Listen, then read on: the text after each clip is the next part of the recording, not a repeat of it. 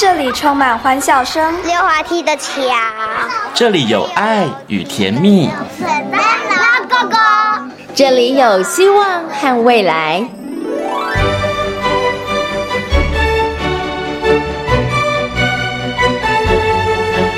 遇见幸福幼儿园，遇见幸福幼儿，遇见幸福幼儿，遇见幸福幼儿园。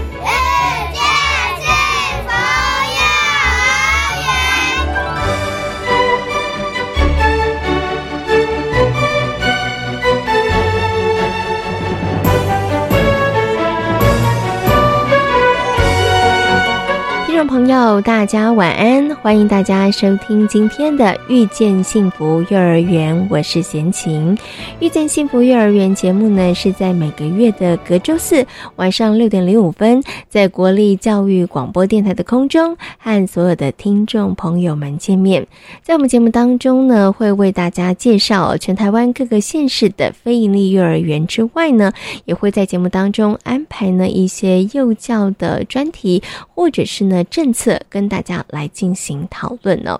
那幼儿园呢，对于绝大多数的孩子们来说，是他们人生的第一所学校。所以呢，幼儿园的课程必须要因地制宜，才能够发展出独特性，同时也能够让孩子们学习的更加的深刻。那位在花莲的立德非营利幼儿园，除了在课程当中融合了原住民的生活文化之外呢，也积极的搭建平台，鼓励家长能。够来参与哦，让学习呢能够从幼儿园延伸到家庭里头，同时呢也让原住民的文化更加的生根。在今天幸福幼儿园的单元当中呢，就为大家访问到了立德非营利幼儿园的李元成园长，来到节目当中跟大家来分享哦，立德非营利幼儿园他们是如何做的。今年的八月份开始呢，准公共化托育政策上路了，而这个政策呢也引起了非非常。多民众的关注哦。那之前呢，在我们节目当中呢，就为大家邀请到了国教署的许丽娟副署长呢，来到节目当中，我跟大家好好谈到了准公共化的托育政策。其实呢，除了准公共化的托育政策之外呢，公共化的托育呢，仍然在持续的进行当中哦。那这两年呢，广设的非营利幼儿园，就是呢，政府为了要减轻父母亲的育儿负担哦。那非营利幼儿园呢，除了价格评价之外呢，优质的教育也是一个非常重要的重点。所以呢，在今天节目当中呢，就为大家邀请到了国教署的许丽娟副署长呢，来跟大家谈谈呢幼儿公共化执行的状况。那么另外呢，也为大家邀请到了清华大学幼儿教育学系的许玉玲教授，跟大家谈到了非营利幼儿园对于台湾幼教发展的重要性哦。那么在节目的最后一个单元，我们要进行的单元是学习 online。今天的学习 online 呢，要跟大家来分享的是三光非营利幼儿园他们所推动的一个百变造型小达人的教案哦。好，马上呢就来进行节目当中的第一个单元——幸福幼儿园。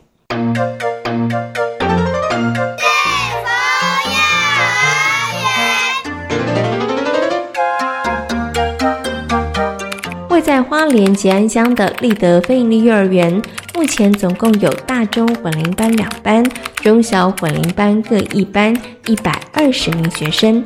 占地大约四千八百多平的立德非营利幼儿园，拥有相当好的环境优势。幼儿园内的原住民小朋友比例大约占了百分之四十，因此在课程内容的设计上面，也融入了原住民的文化和生活。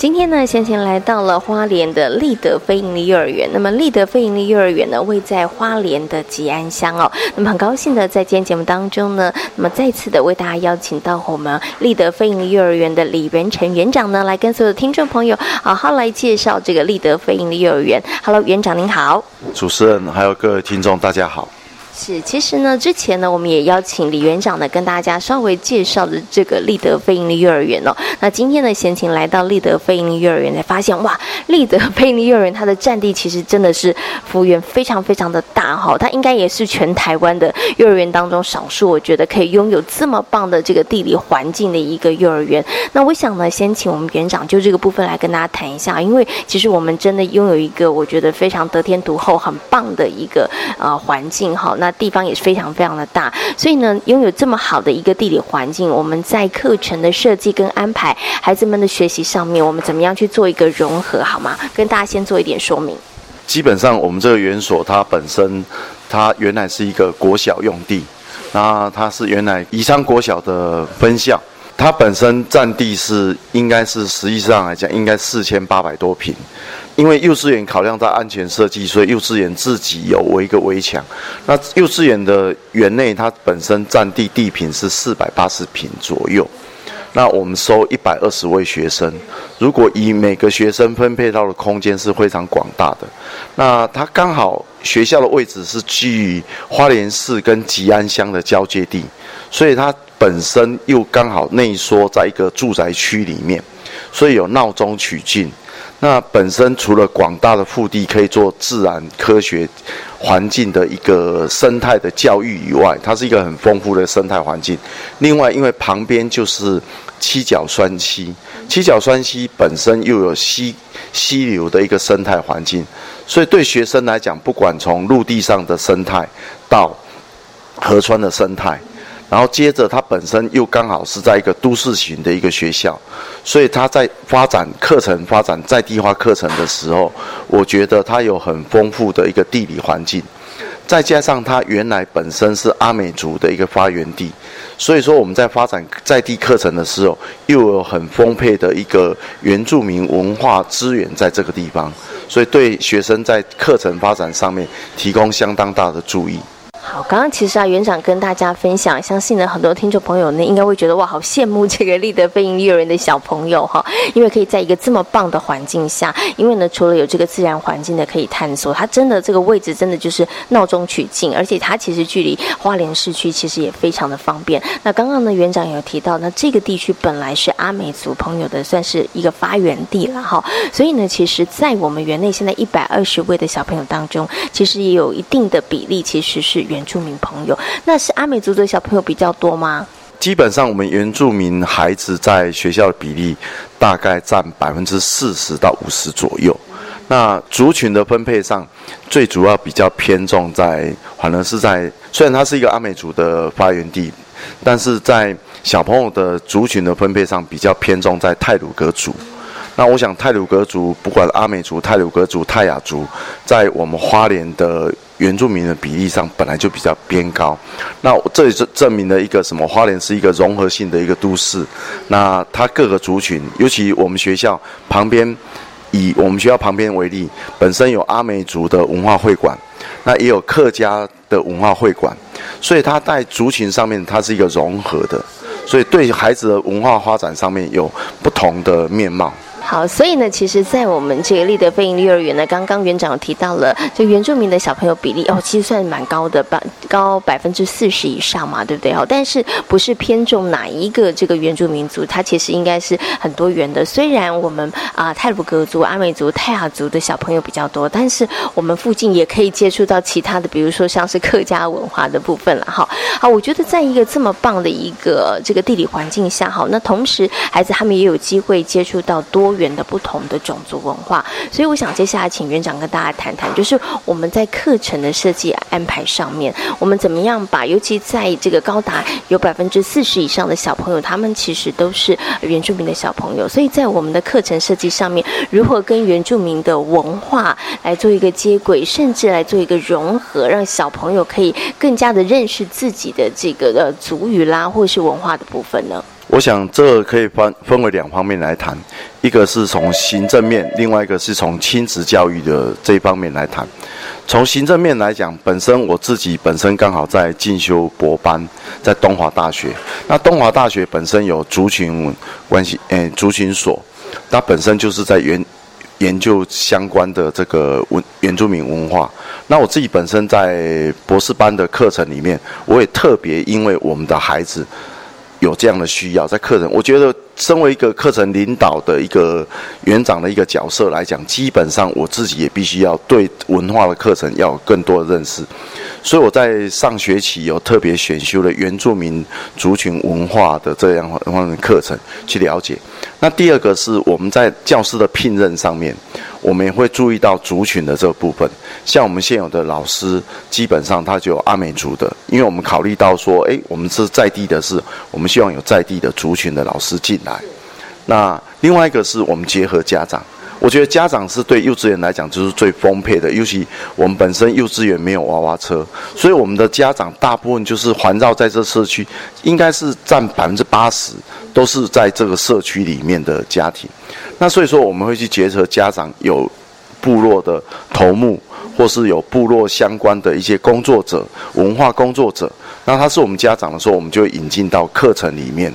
像我们上学，呃，上一个主题，我们葡萄班的课程就谈到七角酸溪，那就是从七角酸溪里面去了解，除了了解这溪里面自然生态，也了解七角酸溪整个一个抗日的一个事件里面，这文化的一个影响。那这些资源都来自于家长，所以我想说在。幼稚园来讲，亲师教育在原住民文化课程发展上面，亲子教育占很重要的，尤其家长的资源。所以刚刚园长有跟大家提到了怎么样把这个原住民的文化跟课程融合，其实从好多的面向哦，包括园长自己本身也在加强这个部分上面哈，希望呢在整体的课程课程设计上面，其实真的可以跟这个原住民的文化可以更加的融合。那再来像我们老师的聘用的上面啦，还有连家长的这个资源整合的部分呢。不过就这个家长资源整合的部分，我想特别来请问一下这个园长哦，因为其实现在的家长其实他们的工作都还。蛮忙碌的嘛，哈，对不对？然后其实有的家长他们也是都市原住民，他们可能对于自己的文化，他们可能都没有那么样子的了解，哈。所以怎么样利用这个家长的资源，包括我们怎么样让家长可以吸引他们，然后来投入我们呃幼儿园的一些课程的一些啊安排或是设计。那甚或呢，也可以让一些家长他们其实呃怎么怎么样来激发他们这样子的一个跟呃幼儿园来配合的一个这样的一个状况。嗯，首先我基本上可以特别提到，就是说，像我们原住民的一些家长，他们其实对人的部分都是很热情的，所以其实他们对学校教育也都很支持。所以当学校有些活动需要他们协助的时候，我觉得这个在这个部分，他们的族群的那个文化特色就跑出来了。所以说在。学校只要在这属于这一这方面课程有这样需要的时候，我觉得他们常常都愿意放下他们的工作，或是只要学校些，他们都愿意协助。所以在这个部分，我觉得得到家长很多的支持。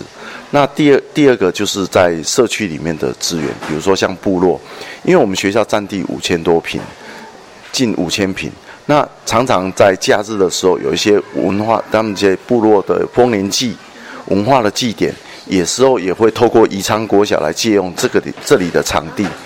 那当他们在做，嗯，这些课程的时候，我们都是给他们在做这些祭典的时候，其实我们的课程都可以去搭配，那反而是一个很丰沛的一个资源。所以，所以说，像一些丰年祭的时候，我们就会搭配一些课程，他透过孩子假日家长他们的参与，然后透过假日分享。礼拜一回来说是一些假日分享，其实这中间都在做一些文化的一个交流。好，所以其实整合资源很重要了。刚刚园长有提到了，因为呢，我们就拥有一个这么。的得天独厚的好的环境，这么大的一个环境，所以当有一些部落他们需要办一些活动的时候，哎，刚好我觉得这就是一个很好的互动交流的机会。那老师呢，也可以借由这样子的活动，然后把一些呃活动的内容融入在课程当中，让孩子当他们真的就是无形当中啊，就可以接受到这个部分。那刚刚园长有提到了，哎，所以其实我们原住民的这些小朋友的家长，他们其实参与度都非常的高哦。对，对，我我会觉得。他们在家庭教育这一方面也都很支持。那另外一个，他们还有一个特点就是隔代教养的部分。那隔代教养部分，大部分都是年轻的爸爸妈妈可能在外地，再不然就在本地，可是都是属于双薪家庭。那平因为平常的接送就是照顾，就是爷爷奶奶，再不然就是阿公阿妈。那反而这些。爷爷奶奶他本身有很，虽然说他或许学历不高，可是他有很丰富厚的文化基础，族群的文化，他们是等于都是地方的祈祷，或是类类似像这样的文化资源。那因为他白天没有工作的问题，所以当学校有些资源需要课程需要他们协助的时候，对这些阿公阿妈是另外一种肯定，那也是一种支持。那我觉得这个部分就是我们学校跟家长之间另一种的合作。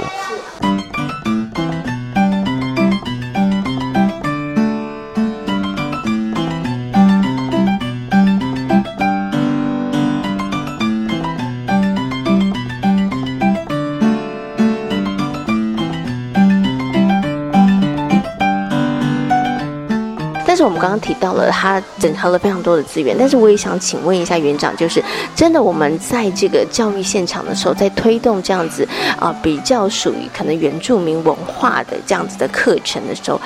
会不会遇到一些困难呢？哦，一开始一定会遇到一些困难，比如说不同族群，那不同文化，那学校来讲的教学，不管教学资源或是教学的精力来讲，毕竟有限，我们不见得对每一个族群的文化都足够深入。这也就是为什么我们会比较偏重在亲子教育的这部分加进来，因为就以我个人来讲，虽然说我从在花莲。就是从应该任教三十年左右，可是在我我觉我觉得在各族群的文化认知上，其实我还有很多要学习的地方。那如果在我们自己的不足的部分还能够去教导孩子，那我觉得就资源的整合。因为花莲是一个文化各族群融合很丰沛的一个特别的一个地方，现实，它总先总先，诶，依照我们大家讲，不管汉。客家、闽南或是原住民，基本上它都大概各占百分之二十五。那在原住民这边又有各种不同的族群，所以说，如果说我们要去做的时候，应该包含师资。我们没有比较，没有办法专对哪一个族群做很深入的，所以这时候就是尤其幼稚园来讲，大概就是要把家长资资源整合进来。那这是我们最近在执行这一连换下这几年下来，我们发现到的问题，就是因为。族群太多了，那可是我们要去做到每一个族群都兼顾的时候，这中间我们甚至还要考虑到说，怎么让族群之间彼此互相的尊重。我尊重你的文化，你尊重我。举例来讲，我们平常过年这个这个节庆主题，我们常常是从汉族的角度来去做过年的文化。那可是我们曾经有一年就是用丰丰年祭，邀请阿公阿妈从光复特别过来。然后来带孩子丰年祭，我们想要呈现给孩子的是说，汉族是这样过过过年的，可是实际上原住民他们的过年不是跟我们同样的时期，那过年的方式也不同。哎，那我们怎样透过经有不同的过年方式的节庆方式，去尊重彼此的文化？那这是我们想要教给孩子的。所以刚刚园长有提到了比较辛苦的地方，因为这个像原住民族有十六族，每一族其实你都要兼顾到，其实真的有一点困难哦。再来，可能在第一线的老师，他可能是阿美族的老师，但是他可能不一定对于呃台湾或者是说赛德克族这么样的了解。所以刚刚园长一直有提到，怎么样在这个部分上能够提供孩子不同的文化刺激，所以要借重我们亲职的教育，然后家庭跟社区的力量，它其实就非常非常大哈。那我。想最后想请问一下这个园长，就是我们刚刚一直有提到了很多的活动嘛，包括了一些社区的活动，他可能借用这个场地，那我们在课程上面做一些融合。那呃，除了有这些活动让家长来参与之外，那我们是不是会真的针对家长会做一些讲座啦？好，包括了呃，带着家长去认识自己的部落文化这样子的一个安排跟设计。这个部分其实，在我们比较学会在比较早期民情的时候有做，我们甚至带着家长到光复去看，跟部落就不同族群都过。可是后来这个部分我们一直受到限制，应该是现在劳基法的。这我我我必须很实在讲，是说，因为我们本身是非营利幼儿园，我们所有的预算都在编内之内，那我们所有也必须要符合劳基法。那以前。的部分，这个部分意识没有这么高涨，可是现在我们的确应该要注重到老师这，对。那一般公立幼儿园的老师他走的是教师法，可是私立幼儿园走的是劳基法。那一个假日下来，因为我们一定要必须要老师，老师下去的时候，一场活动，其他都还没有先开销，我们光加班费大概就要两万多块。这基本的，那对一个园所来讲，它会变成除了维持平日，因为我们不，毕竟不是像一般的私立幼儿园，我们不是以盈利为主的，我们所有的经费都有一定的预算，那我们就会受制于预算，在办办这样活动的时候，就会产生这样问题，所以这个部分的确是我们这几年比较，我想主持人讲，就说我们这几年很想办，可是问题是我们都受限于经费。对，所以就是真的是想要希望可以借由不同的活动啊，让家长其实他们可以从心里面认同自己的文化，然后自己改变之后去影响孩子。但是刚刚园长有提到有一些现实层面的这个考量了，那在这个部分上没有办法做，所以我们可能就会利用更多的可能在呃跟这个社区的活动的配合啊，或者在课程上面，让家长可以在这个周间的时候有机会来参与这个学校的课程，然后可以自己产生对于自己文化。化的认同，然后呢，回家之后也可以影响你自己的这个孩子了。哈，OK，好，那今天呢也非常谢谢呢我们立德飞盈利幼儿园的李元成园长呢，跟所有听众朋友做这么精彩的分享，也非常感谢园长，谢谢您，谢谢，谢谢，谢谢主持人。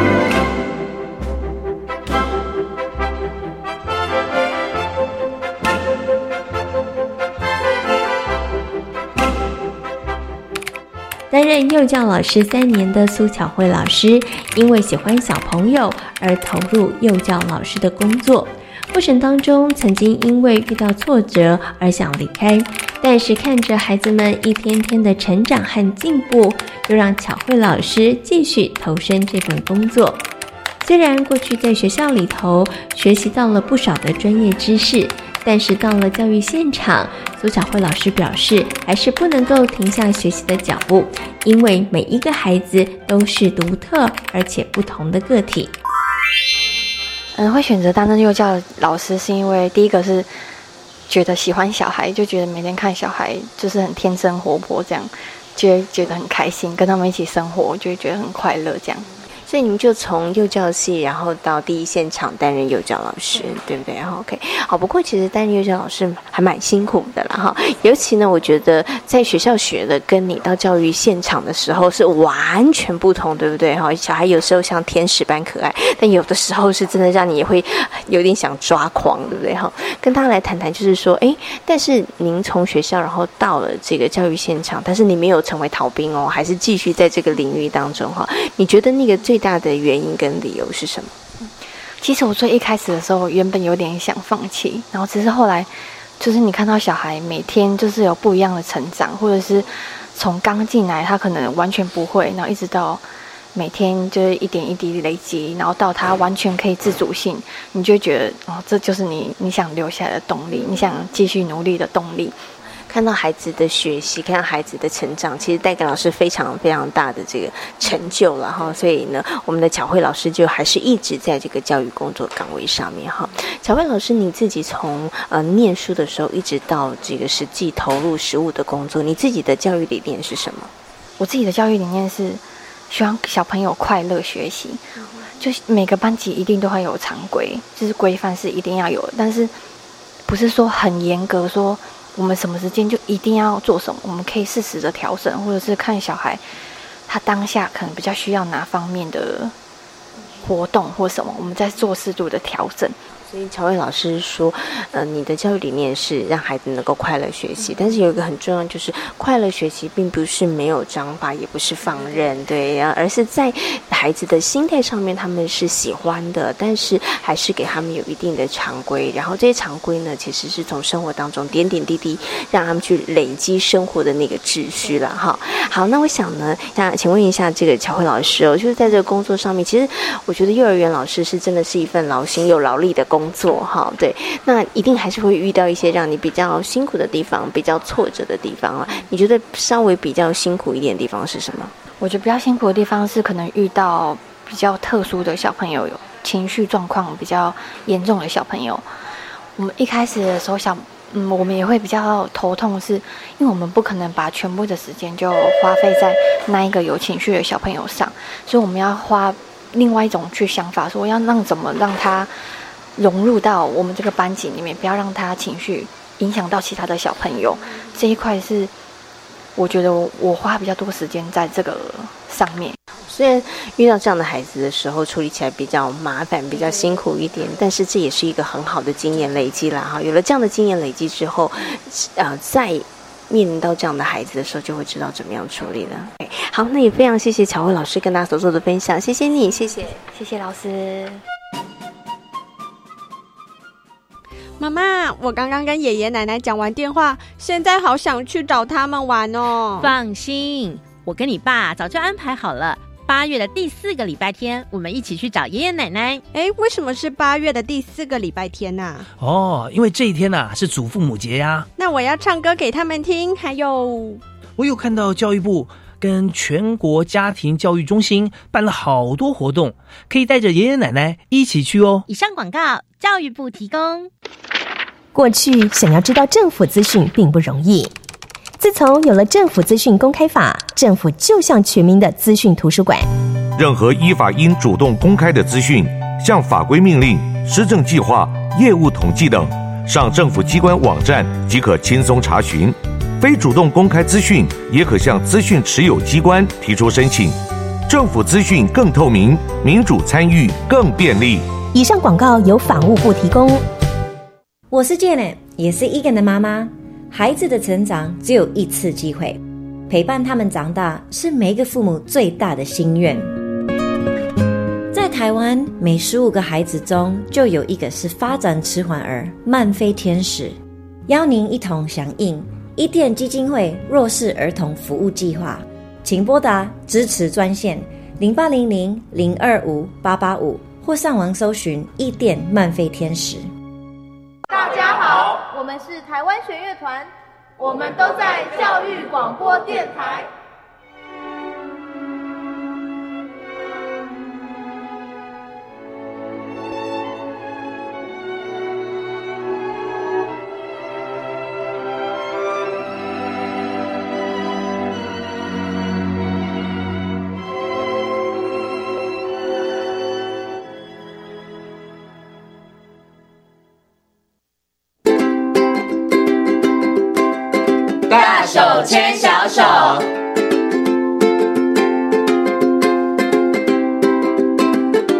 是教育广播电台，您现在所收听到的节目呢是遇见幸福幼儿园，我是贤琴。接下来呢，在我们节目当中呢，要进行的单元是大手牵小手的单元哦。从八月份开始呢，准公共化托育政策上路了，而这样的政策呢，也让很多的民众、很多的听众朋友相当的关心哦。之前呢，在我们节目当中呢，就为大家邀请到了国教署的许丽娟副署长呢，来到节目当中，跟所有的听。众众朋友进行分享哦。其实呢，除了准公共化的托育政策之外呢。公共化托育这件事情呢，政府持续都在努力执行当中哦。所以呢，在今天节目当中呢，徐丽娟副署长呢会就这个部分来跟所有的听众朋友做说明哦。我想呢，是不是可以先请我们的呃副座跟大家来谈谈呢？就是呢，呃，成立非营利幼儿园的部分上呢，场地的取得其实是非常非常的重要的。那么，其实呃，经过这几年的时间下来哦，在场地的部分上取得，是不是有遇到一些困或者是呢？我们有什么样子的规划？教育部推呃，协助县市政府增加这些公立幼儿园哦。他从民国八十九年一路开始做哈，是那在一百零三年，其实开始比较大量推非营利幼儿园。嗯，那我们其实，在一百零六也配合总统哈，期待在整个公共化的部分，应该还要再做。比较大幅的协助。是，所以我们在一百零六提出了哈一个一百零六到一百零九年哈，那就是扩大教保公共化的这个计划。那就诚如我刚一开始有提到，这四年当中我们要增设一千两百四十七班，然后会增加三万四千个名额的小朋友可以进到我们公立跟非盈利的幼儿园来是哈，然后。这样子做其实还是不够，是。哦，所以这一次我们配合着行政院的这整体的少子女化应应计划，我们也就进一步再提出来，一百一十年到一百一十一年，我们还必须再往下走，是，所以要再继续增加一千班，然后提供两万六千个名额，所以这样子加起来六年大概就增加二二四七班，然后增加六万个名额，是。那另外我们还有一个目标，希望。我们全国所有的国民小学里面都能够有幼儿园，是啊，那这个幼儿园可以是公立幼儿园，也可以是非营利幼儿园，是那这样的普及度就比较够，因为毕竟我们目前总共有两千呃六百个左右的国民小学，嗯，那它普及度够，对家长来讲，其实就近选择的机会就更大，是，所以这个公共化是我们呃这一期哦这样加起来六年的一个目标，但是并不代表这六年。呃过后就停下来，因为我们在行政院的整体计划里面就说。持续推动公共化是政府既定的目标，是对，所以我们也会持续在进行这个区块。是 OK，所以其实刚刚提到的这些数据，只是我们应该算是我们短期。中期，然后设定的一个目标，但是它是一个长远的计划，对不对？就持续进行的当中，对不对？哈，那刚刚其实副座有提到了，就是我们希望在每一所小学里面，其实都可以有呃公立的幼儿园或是非盈利幼儿园。是的。那其实像现在非盈利幼儿园，它其实很多的就是在一些小学或是国中里面哈，那或者是他会去找一些闲置的，比如说在社区里面闲置的这个场地来增设这个非盈利幼儿园。那刚您有。提到了这个非营利幼儿园，我们在这个要增设多少班这个部分上面，可是，在场地的部分上取得哈，这个这几年这样运作下来，它会不会有一些困难度呢？嗯嗯，当然就是说，外界可能会认为说，现在少子女化，所以要从学校里面去盘整空间是容易的哈。但事实上，就是说有时候。呃，对于某一些学校来讲的话，其实它减的人数并不必然，它是减少很多的班级数哈。那另外就是早年可能在整个专科教室的部分，其实也不是那么的足够哈。所以当它释放空间的时候，就会回馈回归到专科教室，比如说自然科实验室啦等等这个部分。所以想象在盘整空间没有。大家想象中的容易啊，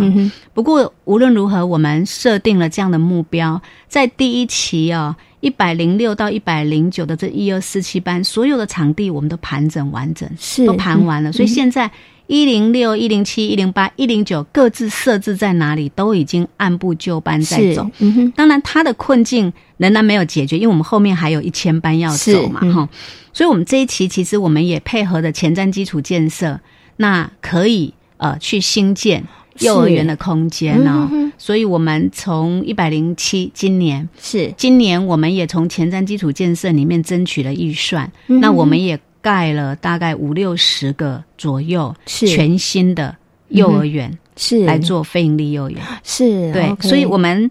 呃，应该是说多轨并进了哈。那我们从呃政府自己原来学校的空间去盘整，是，然后其实也。盘整到其他政府部门的空间，然后我们也新建了新的园舍。是，那这一期其实，在有关社会住宅的新建里面呢，那也建议他们可以把一定比例的空间拿来做幼儿园，拿来做幼儿园。是，所以我们想尽了各种方法，真的是希望 能够嗯，再多争取空间来进行公共化的这个。呃，扩标量哦，是哎，真的是想尽了好多的方法，找了很多的空间了。先盘整，这是很重要的，盘整是很重要的，一定是要清出足够的场地啊。那但是因为就是说各地的状况不一啦，有些是比较偏远哦，然后它。当然一定是设公有嘛，哈。那在都会地区，它可能就会有设非盈利的这个呃呃条件哈。是。那有一些学校，它其实多出来的教室其实就是一两班等等，那也不太适合设非盈利，所以。呃，综合考量每一个释放出来的空间的条件，那来决定这个点到底应该设公立还是设非盈利。是，那不管是公立跟非盈利，我想它都能够提供一定品质以上的这个服务，嗯，然后。给予小朋友，那也让爸爸妈妈可以更安心的来工作。是，哎，这个其实是真的很重要的哈。所以，像刚刚副总讲，除了盘点之外，其实我们也积极的努力的，然后争取预算，然后也盖一些新的这个呃。空间的部分来，然后来增设这个，不管是公立的或是非盈利这个幼儿园。那刚刚我们谈到的是这个硬体的部分啊，接下来我就要请我们副座来谈一下，因为其实像在非盈利的部分上面，它其实是一个嗯，它是需要有法人是的来承接，然后来经营这个非盈利幼儿园。那我们刚刚谈完了空间的这个部分，对不对？那接下来很重要，就要有人呐，所以就是要让我们这些法人他们愿意来承接，然后。来经营这个非营利幼儿园哈，那其实我们这也跑了几年的时间了哈，所以在这个法人的部分上面哈，怎么样再增加多一点、更多不同类型，或是更多的法人机构，他们愿意来投入这样子的一个行列里头，来经营更多元化、然后更优质的这个非营利幼儿园呢？好，确实哈，主持人讲到了重点啊，就是说我们盘整空间之后。环境都整建了之后，那我们必须要认同理念的这些非营利组织来参与整个园的经营啊。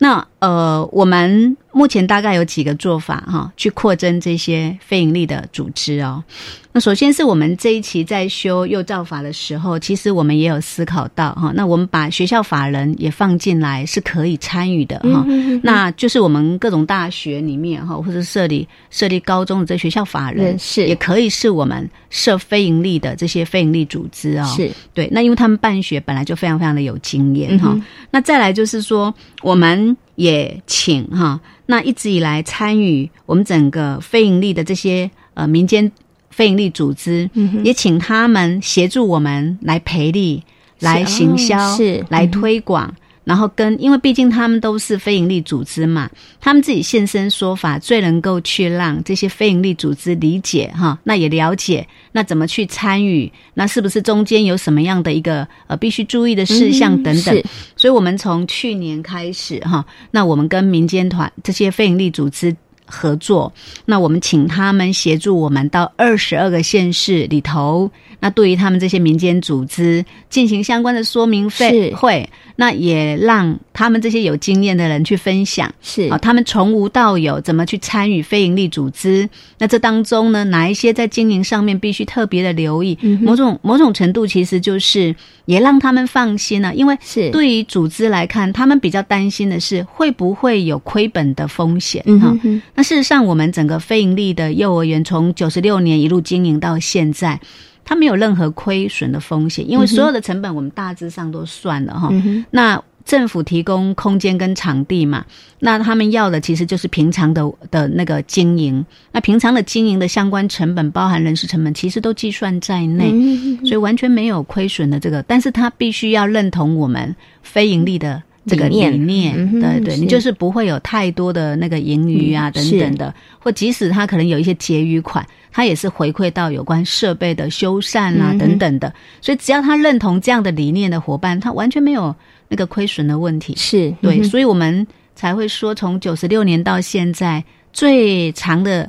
第一家，从民国九十六年开始到现在，大概是十二年了，是十一二年了。对，那他经营其实非常的好。嗯哼。对，所以我们对拓展非营利组织大概是这样子。那我们其实也很鼓励有一些社团法人呐，哈等等都可以进来这个领域来参与。啊，我们确实也看到部分县市政府就有一些非盈利的法人进来了。那有一些他们本来其实是做早期疗愈的啊，是有一些可能是做社会福利的啊，是有一些可能是本来是做有关身心障碍的啊。他们其实在这里也找到了一片天地。嗯，对，是。那我们在这些幼儿园也都看过，其实都。经营的蛮好的，是那我们其实也是非常感谢了哈，因为确实就是在整个二到五岁这一块哦，其实也没有办法全数靠政府自己来营运整个公立的哈，那因为毕竟。速度没那么快，即使想用力的做，速度还是没那么快哦。是，但是因为有这些非营利组织的加入，让我们整个幼教更多元，是，然后提供家长更多可选择好品质的教保服务。是，对，大概是这样。对，其实这个真的是很棒的哦。因为贤琴呢，呃，采访了一些这个非营利幼儿园，然后我觉得不同的法人机构或者是这个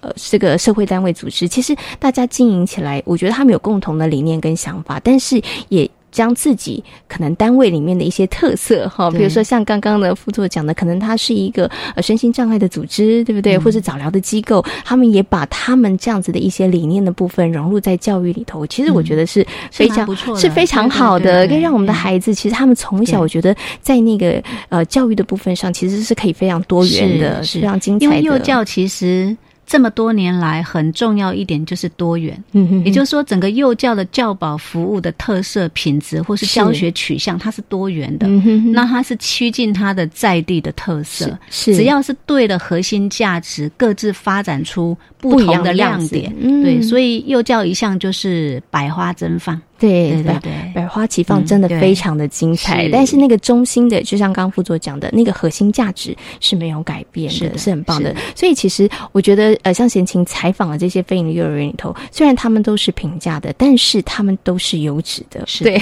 这我觉得是很多的呃听众朋友、很多的家长其实是可以放心的。像我们这次在推动的这个准公共化里头，你不要想说，哎，四千五，我真的有听过这个幼儿园的园长跟我说，他们真的有那个家长说，哎，四千五那孩子吃什么啊？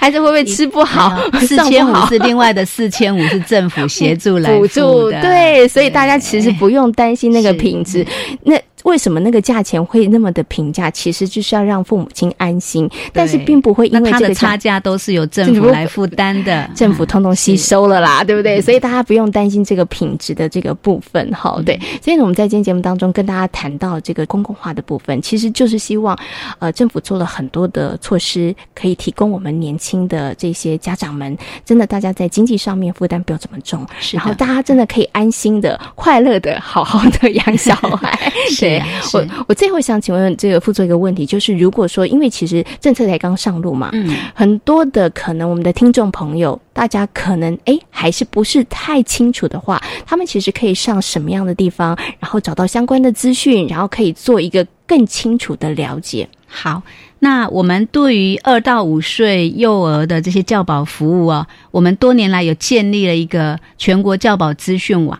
所以，所有幼教的资讯都会在全国教保资讯网。那我们也开辟了准公共化的专区哦。是，所以家长只要进到我们全国教保资讯网，他就可以看到哈。那我们最近包含计划、简报相关的资料都会在上面呈现。那接下来，当因为我们大概八月中左右，幼儿园们会开始来申请呃准公共的这个机制嘛？是。那当他们申请之后，也经过县市政府审核过，我们也一样会在全国教保资讯网上面把他们的名册公告出来。那也可以用搜寻的方式呈现，有哪一些幼儿园是准公共的幼儿园？对，是的，这个家长可以去做选择的哈。所以相关的资讯呢，都欢迎大家可以上这个全国教保资讯。网，然后上面呢会有非常非常清楚的这个说明哦。今天呢也非常感谢呢国教署的许丽娟副署长呢，在节目当中跟所有的听众朋友所做的精彩的分享，非常感谢我们的副座，谢谢您，谢谢谢谢谢谢大家。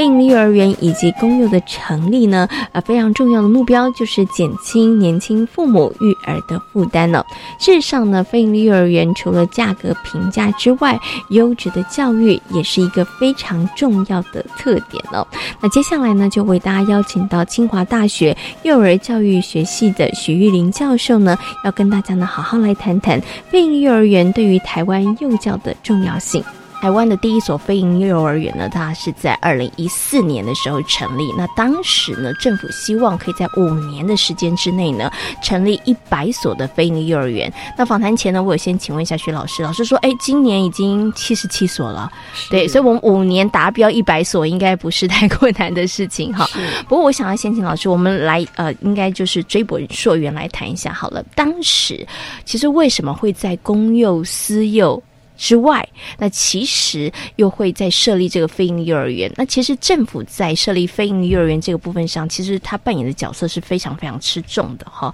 那我想先请老师来谈谈好了，为什么会有要设立非营利幼儿园这样子的一个想法？嗯，其实，在幼教界哦。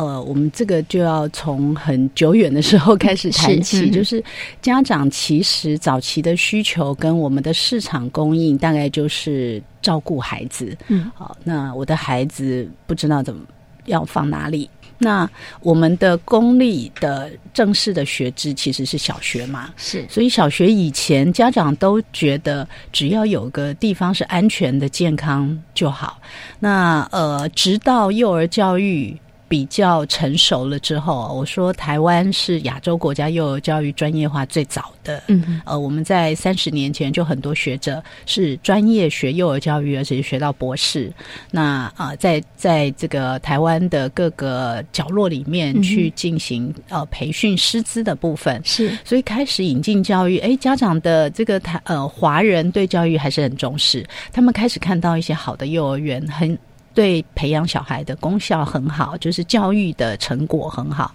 那就开始希望呃幼儿教育不是只有照顾，能够在提供更好的教育给我们。是那在这个过程中呢，呃，台湾的经济也同时在起飞，所以它的量非常的大。那那当年没有少子化的问题，嗯呃，就是大家先有个地方，然后呢再去求呃品质。那但是呢，现在大家。呃，台湾其实少子化问题是两千年就已经呃政府开始着手着手在处理，但是那个时候学者关注的呃跟政府关注的呃除了少子化之外，还有一块就是我们的人口素质要怎么样从小可以培养的更好，是所以品质也开始被关注。那品质必须要被关注，它就有呃在。入学之后，他到底学到什么？嗯，然后是哪一些人在教他？那提供的是什么样的环境？嗯呃，这个他的时间安排是怎么安排？那孩子学到的内容会是哪一些？啊，包括我们比较新的观念，就是孩子要有创意。是，而不是只有被灌输很多的知识。那或者是孩子要开始可以去呃帮助社区，包括我们的环境教育，呃，我们的这个环保的议题要怎么去落实，都是要从小开始。好，或者是我们后来的食农教育，就是饮食教育，怎么样从小开始，这些都是非常重要。那所以。其实，呃，非营利的前身在教育部这边，它是进行了一个友善教保实验。那时候，呃，一其实是少子化开始，政府要。更了解我怎么样成立一个模式，可以大量复制在全台湾各地。是呃，那但是学者跟政府的合作是，学者希望这个模式必须要是优质的。嗯，好，那所以呢，评价跟优质还有进变，就变成一开始在呃实验阶段就要希望可以做得到。嗯，那在这个评价优质跟进变的呃。原则之下，他还需要跟社区有互动，是。那这样子孩子才可以是就地呃长得很好，然后认同他自己生长的地方，然后他将来的学习的资源也会比较丰富，是。就靠着这这些呃社区哈，大家一起来，所以这种呃模式就在。幼托整合的时候，其实已经实施了一段时间了。嗯，啊，那这实施了一段时间之后，幼托整合的母法叫做幼儿教育及照顾法，是在呃各界讨论的时候，就把这一个呃非盈利的制度先放一个法源进去，让它是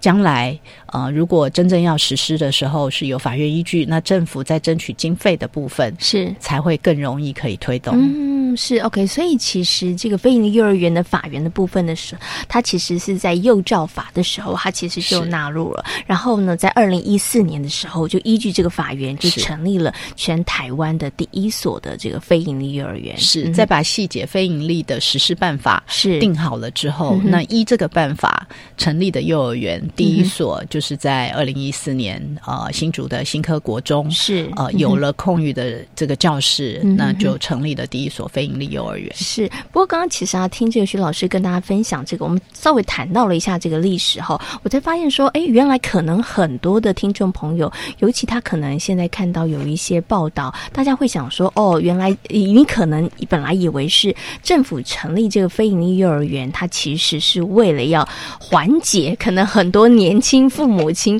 他可能在这个生儿育女啊，然后在孩子的教育费上面的一个负负担哈。这当然这可能也是一个部分。但是刚刚老师跟大家谈到的是，我觉得可能更重要的部分是要提供一个更好的一个幼儿教育的环境跟教育的品质，所以才成立了这个非营利幼儿园。是是，它同时解决过去二十年来我们呃专家学者或者是幼教呃师资受专业培训的这些老师期待，可以让我们台湾的教育更升级，嗯，然后让呃幼儿园的品质不只是照顾，他在教育的部分到底什么是适合的，嗯，好给幼儿。当我们不够了解幼儿的时候，我们可能会拿小学的课程来教他，是那哎小学教国语，那我们幼儿园也教国语，就是我们是小学先修班呢，哎对对对对对，我们就全部都跟小学一样就好。可是当我们有幼儿教育专业，越了解不同年龄的孩子他喜欢的是什么，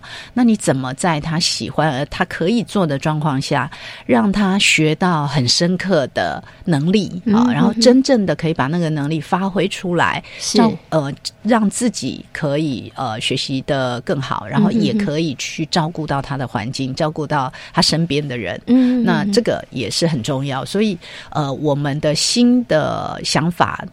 大部分。呃，整个笼统的来讲，就是它是在一个教开放教育的框架下。嗯呃，所谓开放，就是什么都跟以前不一样。开放，呃，开放的环境，然后开放的课程，开放的作息，是呃，开放的这种大家既定以为教学者只有老师，实际上现在的开放教育下，幼儿园也可以请各种达人到幼儿园里面来示范给孩子看。那因为我们的相信是孩子从生出来就已经。在学习了，是。那他的脑神经发展已经非常迅速的在连接各种资源，呃，各种他接触到的刺激。是。那，所以我们要怎么透过良好的环境去帮助孩子，呃，五官，嗯，包括他的肢体是。啊，都可以去体验到他的。呃，将来学习的各种能力，然后去控制他的情绪，是呃，或者是说抒发他的情绪，可以让他未来的人生走走的这个基础更稳固。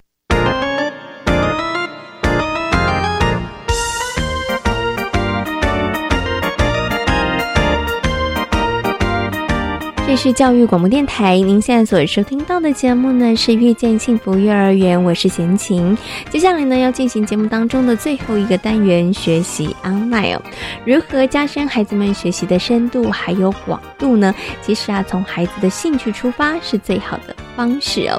在上个学期呢，三光飞鹰幼儿园曾经进行了好戏上场的一个教案。那进行这个教案的过程当中呢，发现了孩子们对于主角的服装打扮有非常高的兴趣。于是呢，园方呢又继续的延续了另外一个教案，就是百变造型小达人，从日常生活的打扮、节庆服装到邀访达人来分享哦，让孩子们呢可以透过这个教案，对于呢穿搭这件事。请有更多的认识和了解哦。我们接下来呢，就邀请三光飞云幼儿园的高俊涵园长来跟大家分享他们百变造型小达人的教案。